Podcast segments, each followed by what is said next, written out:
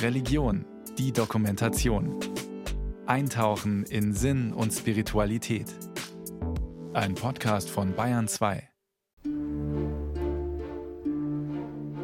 Ich habe mir damals geschworen, wenn ich das in Anführungsstrichen überlebe, also wenn ich einen Weg für mich finde, damit klarzukommen, dann werde ich ein Angebot schaffen, wie Betroffene, in meinem Fall Frauen, in einer so elementaren Lebensphase unterstützt werden können. Am tiefsten Punkt, wo ich eigentlich gar nicht mehr wollte, an dem Tag hat er mich irgendwann gesehen, bestellt und dann hat er mir gescheit den Kopf gewaschen. Also da hat der Pfarrer im Friseur den Kopf gewaschen. Und dann hat er mir ganz klar gesagt, ich muss leben für meine Kinder, für Gott. Wer weiß, also wenn mir das vielleicht nicht beim Training passiert wäre, vielleicht wäre mir das dann woanders passiert. Ich bin ja auch oft mit dem Fahrrad zur Schule und zum Training gefahren. Vielleicht hätte ich vielleicht einen anderen Unfall gehabt. Es gibt nichts Schlimmeres als die Frage nach dem Warum. Keine Frage ist zentraler für den Sinn unserer menschlichen Existenz. Und gleichzeitig ist sie eine der großen Fragen, die wir uns nie ganz erklären können. Lebt man ein glückliches Leben, stellt sich diese Frage oft nicht. Aber wenn das Schicksal zuschlägt, man zum Beispiel arbeitslos oder krank wird, bleibt oft nichts anderes als das große Warum. In den folgenden drei Geschichten geht es um die Frage nach dem Warum auf die es keine Antwort gibt.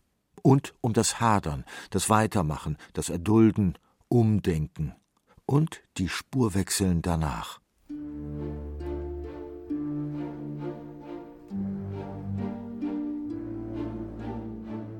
Also ich bin ja zuerst einmal durch meine älteste Schwester zum Turnen gekommen, weil sie hat halt im Breitensport geturnt und ich bin dann zum Abholen mit meiner Mama oft mitgekommen und habe das dann gesehen. Ich fand das dann natürlich sehr cool, was meine Schwester da gemacht hat.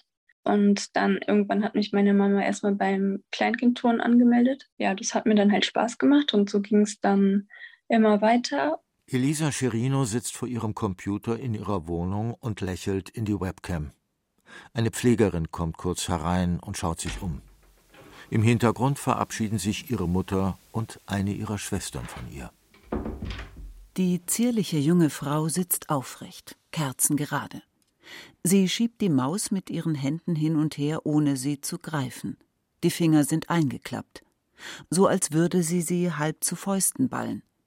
Würde man es nicht wissen, würde man nicht ahnen, dass die 24-Jährige schwerst behindert ist. Also ich habe so Funktionshände, das heißt, dass meine Fingersehnen verkürzt wurden, weil wenn ich die Finger nicht bewegen kann und die Hand offen steht, dann kann ich halt gar nichts machen. Und so wie sie halt jetzt ist, kann ich halt zum Beispiel Besteck in der Hand halten oder einen Stift, damit ich selber schreiben kann. Dann verschafft mir natürlich ein kleines Stück mehr Selbstständigkeit. Vor acht Jahren war Elisa Schirino eine der größten Hoffnungen der deutschen Leichtathletik. Ein aufgehender Stern mit einer unglaublichen Begabung für hohe Sprünge, Akrobatik und Bodenturnen. Auf Anhieb Dritte im Sprung der Damen bei ihren ersten deutschen Meisterschaften. Damals ist sie gerade erst 16 Jahre alt. Alles scheint möglich. Sogar die Talentscouts von Olympia haben sie schon auf dem Schirm. Also ich fand es zum einen sehr aufregend, bei solchen Wettkämpfen dann auf einmal neben Kimbui und Elisabeth Seitz und den ganzen Großen zu stehen. Und wenn man zum ersten Mal richtig mit dabei ist, dann ja, ist noch alles neu und sehr mitreißend. Elisa kennt damals nur ein Ziel. Höher, schneller, weiter. Sie lebt für den Sport, für die Leichtigkeit und Präzision. Die perfekte Körperbeherrschung, mit der sie springt und durch die Luft fliegt. Sie geht sogar auf eine spezielle Sportschule in Berlin, an der sie vier Stunden täglich trainiert. Auf das Training für die deutschen Meisterschaften folgt bald die Qualifikation für die Weltmeisterschaft und damit der 25. März 2014. Der Tag, an dem sich Elisa Chirinos Leben für immer ändert. Der Stufenbarren wäre sowieso mein letztes Gerät gewesen. Und die Übung, ähm, bei der ich dann gestürzt bin, wäre auch sowieso meine letzte Übung gewesen. Deswegen finde ich das immer so, ähm, ich weiß nicht, wie ich das sagen soll, ähm, also noch trauriger irgendwie, weil ich mir denke, dass ich ja eh fast fertig gewesen wäre und es fast geschafft hätte und dann halt da noch was passiert ist. An diesem Nachmittag hat Elisa zwei Stunden Kürtraining. An jedem Gerät werden die eigenen Wettkampfübungen mehrmals durchgeturnt. Eigentlich Routine. In der Halle sind noch viele andere Schüler und Schülerinnen an den vier Trainingsstationen. Im entscheidenden Moment ist der Trainer gerade woanders. Elisa rutscht beim Abgang am Barren ab und fällt auf den Kopf. Die Landung ist hart. Ihr Genick knickt weg. Zwei Halswirbel brechen. Ich lag auf dem Bauch, hatte meinen rechten Arm so neben mir liegen, also nach oben hin. Mein Kopf war zu meinem rechten Arm gedreht. Und dann habe ich halt äh, gesehen, wie meine Finger sich so zum letzten Mal so noch bewegt haben. Und das war so, als, als wenn mir so der Strom abgedreht wurde. Und ich weiß noch, dass ich halt direkt meine Beine nicht mehr spüren konnte. Herr, auf dich vertraue ich, in deine Hände lege ich mein Leben. Der wird jeden Abend bei uns in der Koplet gebetet, also im Nachtgebet der Kirche. Ich habe den Primitspruch in ganz tiefen, dunklen Moment gefunden. Also Gott ist immer an den Stellen bei uns, hält uns, trägt uns, führt uns, umarmt uns, wenn wir ihn am meisten brauchen. Für Pfarrer Wolfgang Weyer ist klar, ohne alle Brüche in seinem Leben hätte er nie seine Berufung gefunden. Ohne Gottes Hilfe würde ich heute nicht mehr hier sitzen ohne Gottes Hilfe wären nicht diese Wegweiser auf meiner Lebensspur die gewesen, die mich geführt hätten. Wolfgang Weyer ist 57 Jahre alt. Er wurde erst vor acht Monaten zum Priester geweiht und hat schon 40 Berufsjahre als Friseur hinter sich. Dass er seine wahre Berufung erst so spät fand, hat verschiedene Gründe. Seine Eltern treten schon etliche Jahre vor seiner Geburt aus der evangelischen Kirche aus. In der Schulzeit lernt Wolfgang Weyer katholische Gottesdienste kennen und ist begeistert. So begeistert, dass er sich oft heimlich in die Messe schleicht und rausgeworfen wird. Mai, du bist doch der kleine Weiher, ja. Ihr seid evangelisch und das ist eure Kirche da unten, aber die Kirche hat wie hier auch in St. Josef drei Eingänge und dann ist man aus dem einen raus, hat gewartet, bis die Person weg war und sind im anderen wieder rein.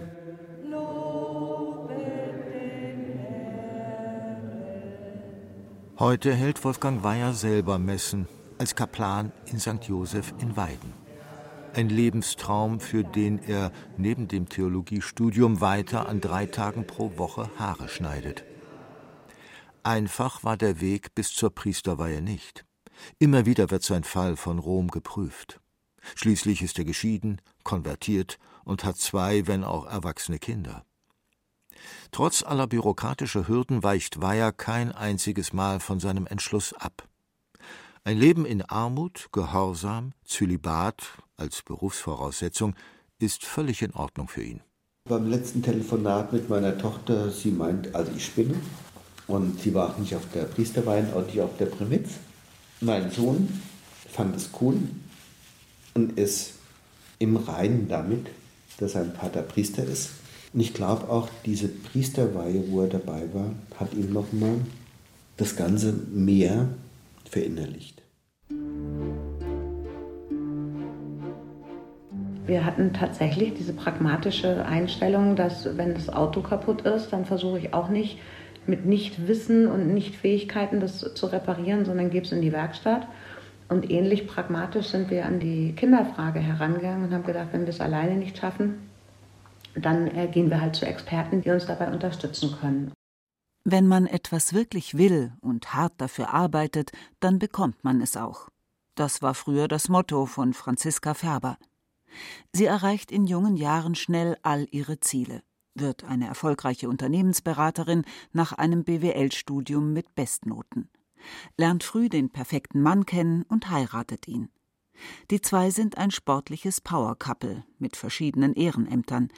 Doch als sie sich Kinder wünschen, gehen die Probleme los. Wir waren da sehr, sehr zuversichtlich, waren auch sehr jung, also ich war gerade 30. Wir waren wirklich mit den jüngsten Patienten im Kinderwunschzentrum und haben dann gemerkt, dass über die ganzen Behandlungen hinweg, dass das auch mit ärztlicher Unterstützung überhaupt nicht klappt. Die jahrelange Behandlung zermürbt beide. Vor allem, weil es bei allen ihren Freunden so leicht zu gehen scheint. Warum also nicht bei ihnen? Sie unterziehen sich Untersuchung um Untersuchung, nehmen Hormone ein. Franziska muss sich sogar regelmäßig auf die Minute genau selbst Spritzen geben. Nach der ganzen Diagnostik haben mein Mann und ich dann erfahren, dass wir zu denen gehören, die die sehr große Unterstützung brauchen, also dass es bei uns alleine niemals klappen wird. Das heißt, ähm, wir haben leider gleich von Anfang an das ganz große Kinderwunschbehandlungspaket durchlaufen müssen, haben das auch mehrmals gemacht über Jahre hinweg. Und so eine Kinderwunschbehandlung ist nicht nur körperlich, das auf jeden Fall, aber auch psychisch unfassbar anstrengend. Da ist das große Tabu darüber zu sprechen. Freunde sollen nicht erfahren, dass sie neidisch auf ihre Kinder ist, sollen nicht denken, dass sie nur bemitleidet werden will. Zum anderen die Nebenwirkungen und der Stress, ständig hohe Kosten, Hoffnung, Rückschläge. Eines Tages bricht Franziska Färber völlig erschöpft zusammen und schlägt dabei mit dem Kiefer so heftig auf dem Küchenboden auf, dass er bricht. Später stellt sich heraus, an ihrem Zusammenbruch sind die Hormonpräparate schuld. Ihr Mann und sie entscheiden sich schweren Herzens dafür aufzugeben. Ja, mach nur einen Plan. Sei nur ein großes Licht. Und mach dann noch einen zweiten Plan. Gehen tun sie. In der Bibel steht viel über Menschen, die mit Gott hadern, gar vom Glauben abfallen. Da ist zum Beispiel Hiob, der mit Gott hadert, als ihm trotz seiner Frömmigkeit seine Kinder und sein Vermögen genommen werden, der aber dennoch seinen Glauben an Gott behält. Bei einem Trauerfall verliert man in der Regel ein Stück Vergangenheit. Bei schweren Diagnosen wie Behinderungen und unheilbaren Krankheiten verliert man ein Stück Zukunft. Ich habe auch zum Teil so das Gefühl gehabt, dass es halt einfach nur ein Albtraum wäre aber man kann sagen, aus dem bin ich ja nie wieder aufgewacht. Nach dem Unfall wird Elisa Chirino so schnell wie möglich in ein Krankenhaus gebracht. Die Ärzte prophezeien der damals 16-Jährigen, dass sie sich wahrscheinlich nie wieder vom Hals abwärts bewegen können wird. Es beginnt eine lange Zeit im Krankenhaus, in der ihre Freunde sie immer weniger besuchen. Ich war dann natürlich sehr traurig, weil ich halt so lange im Krankenhaus war und ich habe halt Leute gebraucht, die für mich da sind. Und ja, das hat mir dann schon sehr weh getan, halt zu sehen, wie die ihr Leben weiterleben. Und ich liege halt da. Das war schon sehr hart für mich in der Zeit. Und ähm, vor allem auch in dem Alter, wo man ja vieles entdeckt, wo man sich ausprobiert, wo man vielleicht so den ersten Freund hat. Einzig ihre Familie bleibt bei ihr. Ihre Schwestern schminken sie, um sie aufzumuntern, und malen ihr die Fingernägel bunt an. Anfangs schaut sie oft heimlich, was ihre Freundinnen in den sozialen Medien machen. Das ist das einzige Fenster zur Welt, das ihr noch bleibt. Doch es geht nur, wenn jemand anderes für sie das Handy bedient. Ich finde, mit Humor lässt sich das leichter leben. Also man kann ja eh nichts an der Situation ändern. Und ich finde, man sollte das sich so angenehm wie möglich machen und versuchen halt das Beste daraus zu machen. Auch solche Fragen, ähm, die ich mir am Anfang gestellt habe, so warum ist mir das passiert, das bringt mir auch nichts. Also ich werde darauf auch nie eine Antwort bekommen. Elisas Körper endet gefühlt unter ihrer Brust. Dort, wo sie früher Arme und Beine gespürt hat, ist nichts mehr. Nur immer wieder unerträgliche Nervenschmerzen. Ich habe dann auch in der Reha gesehen, dass andere Betroffene in einer ähnlichen Situation auch Fortschritte machen. Und von den Therapeuten habe ich auch sehr viel Unterstützung erfahren. Die waren halt eigentlich immer gut drauf und auch witzig. Und ich glaube, so kam allmählich meine Motivation zurück und meine Familie hat mich dann natürlich auch unterstützt. Das Erste, was Elisa neu lernen muss, ist das Schlucken. Es folgt das Sitzen und viele weitere Dinge. Sie beginnt wieder zu kämpfen, entwickelt neue Trainingsziele und schafft es schließlich, ihre Arme wieder zu bewegen. Das ermöglicht ihr eine neue Freiheit.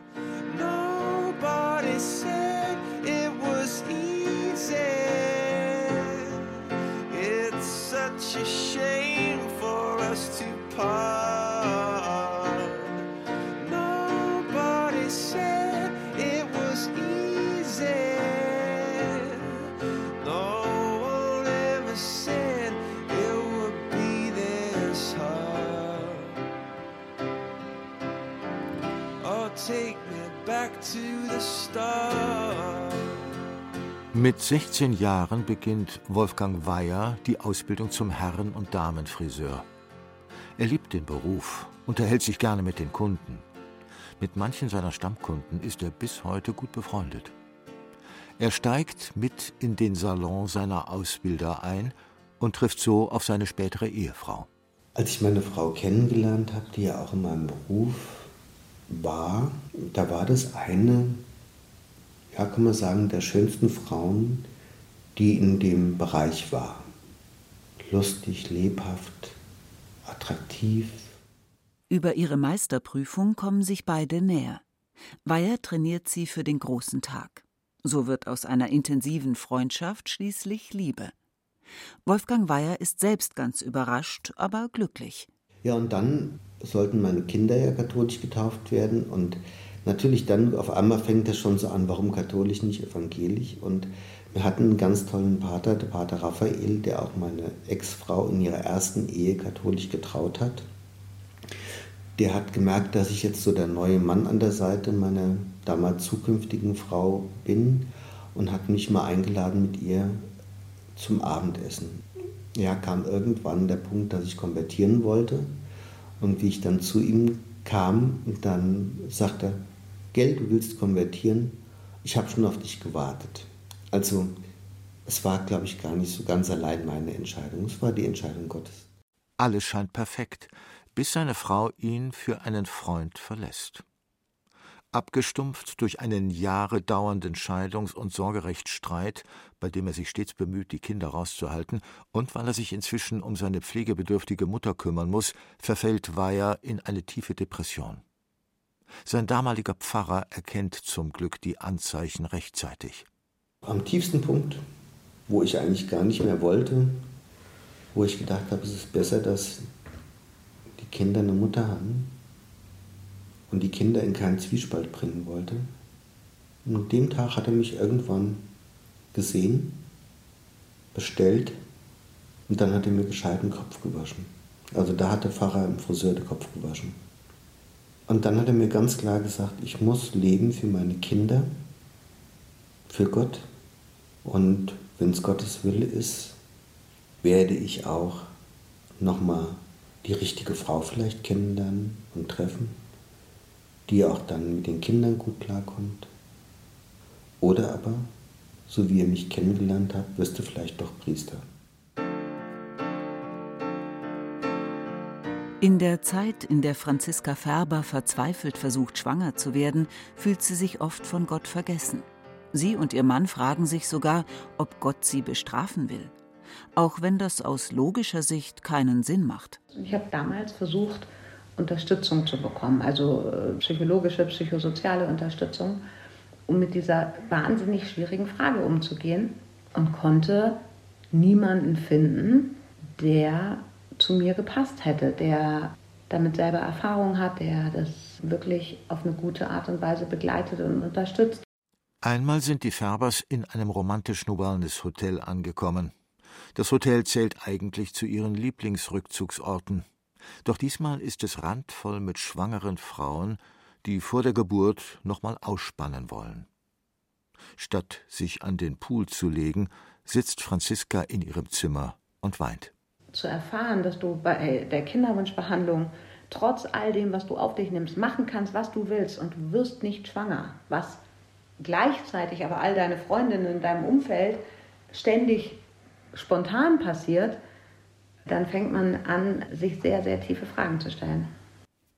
Sie beschließt für sich einen Weg zu finden, ihre Trauer zu überwinden und ihn, falls sie es, wie sie sagt, überlebt, mit anderen Frauen zu teilen. Die Idee für das Kinderwunsch-Coaching ist geboren. Als die Kinder aus dem Haus sind und seine Mutter stirbt, beschließt Wolfgang Weyer, in ein Kloster zu gehen. Das Leben in einer religiösen Gemeinschaft gefällt ihm, bis er merkt, dass er so nicht als Laienpriester tätig werden kann. Um sich seinen größten Wunsch zu erfüllen, verlässt er den Orden deshalb wieder, hält aber zu seinen neuen Brüdern Kontakt. Obwohl ihm dieser Schritt schwerfällt, ist sein Weg von da ab klar.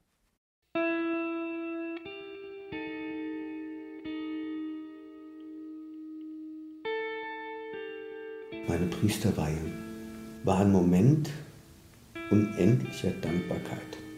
Dankbar dafür, was ich alles in meinem Leben erlebt habe. Dankbar dafür, dass ich die Schritte gehen konnte, die Gott für mich vorgesehen hat. Dankbar, dass ich so einen wunderbaren Bischof habe, der mich unterstützt hat. Auch unsere Vorstandschaft im Priesterseminar. Die haben mich angenommen mit meinen Brüchen aus meinem Leben. Die Bewohner von Roding legen sogar mehrere Blumenteppiche extra für ihn. In einen haben sie Weyers Prämitzspruch eingearbeitet. Herr, auf dich vertraue ich, in deine Hände lege ich mein Leben. Und so war dann mein Weg von der Frau, die niemals selbstständig sein wollte, die niemals Coach werden wollte, in einen totalen Spurwechsel hinein. Inzwischen coacht Franziska Färber Frauen und Paare mit Kinderwunsch in Deutschland und darüber hinaus. Sie ist durch ihren Blog kindersehnsucht.de, den sie seit acht Jahren betreibt, und durch Instagram bekannt geworden. Gibt häufig Interviews in Frauenzeitschriften. Erfolgreich ist es dann, wenn diese Frau sich wieder leichter fühlen kann, wenn die mit Freundinnen wieder zusammen sein kann, die Kinder bekommen oder schwanger sind und äh, da nicht flüchten müssen, wenn die Frauen wieder eine gewisse Lebensfreude und, und, und Leichtigkeit haben und eine Perspektive für sich sehen. Das ist das Ziel der Arbeiter. Schwanger werden ist reine Glückssache, sagt Franziska Färber heute. Es hat vor allem nichts mit Leistung oder der Liebe eines Paars zu tun. Heute, wenn ich zurückblicke, sage ich, das war eine ganz, ganz schlimme Zeit in meinem Leben, diese Kinderwunschzeit und auch diese Anfangszeit vom Abschied nehmen. Aber wenn ich jetzt aus der heutigen Perspektive auf die letzten zwölf Jahre zurückblicke, also so lange wie mein Weg vom Abschied schon dauert, und das, was ich daraus gemacht habe, und wenn ich jeden Tag sehe, wie wichtig es ist, dass ich für, für die Betroffenen da bin und das, was mir geholfen hat, weitergeben kann, dann bin ich wirklich zutiefst dankbar und habe zutiefst das Gefühl, etwas sehr Wichtiges und sehr Sinnvolles in meinem Leben zu tun, wo ich sagen kann, es war überhaupt nicht mein Plan, aber es ist ein gutes Leben. Irgendwie ein merkwürdiges Gefühl. Ich gehe morgens aus dem Haus zum Training und abends komme ich halt nicht mehr wieder und wohne ja dann sozusagen über ein Jahr lang im Krankenhaus und dann ich direkt vom Krankenhaus aus in meine erste eigene Wohnung. Das ist schon irgendwie krass, wenn ich mir das mal wieder so vor Augen rufe. An ihrem 18. Geburtstag zieht Elisa Scherino in ihre erste eigene Wohnung in Berlin. Obwohl sie froh über den Rückzugsort ist, ist es auch kompliziert. Denn Elisa kann nie wieder wirklich allein sein. Für mich ist halt an der Situation schwierig, dass ich halt nicht so meine Privatsphäre habe, weil ähm, ich habe ja eine 24-Stunden-Pflege, auf die ich halt nun mal leider angewiesen bin. Ich sage mir halt immer so, ja, also eine eigene Wohnung ist schon cool, aber halt nicht so, wie es ist, sondern wenn man halt wirklich alleine wäre. Ohne Begleitung kann sie nicht aus dem Haus. In die Uni wird sie häufig von ihrer Mutter und einer Pflegerin begleitet. Elisa studiert mittlerweile Psychologie. Sie will später andere Sportler und Sportlerinnen coachen. In ihrer Freizeit geht sie gerne mit ihren Schwestern und mit Freunden aus, ab und zu zumindest. Besonders gerne auf Konzerte, Festivals und zum Feiern. Vor anderthalb Jahren war sie sogar mit ihrem Freund zusammen auf Mallorca im Urlaub. Die beiden haben sich über das Internet kennengelernt. Eine der größten Quellen ihrer Kraft ist für Elisa übrigens die Fähigkeit zu träumen. Sie träumt zum Beispiel manchmal noch, dass sie sich bewegen kann und turnt. Ja, das finde ich sehr interessant, weil sich das im Traum natürlich alles so realistisch anfühlt und dann fühlt sich das wieder so wie früher an. Und ich finde es sehr schön, dass ich das auf diese Weise immer noch erleben kann und ich hoffe, dass mir diese Träume noch lange erhalten bleiben.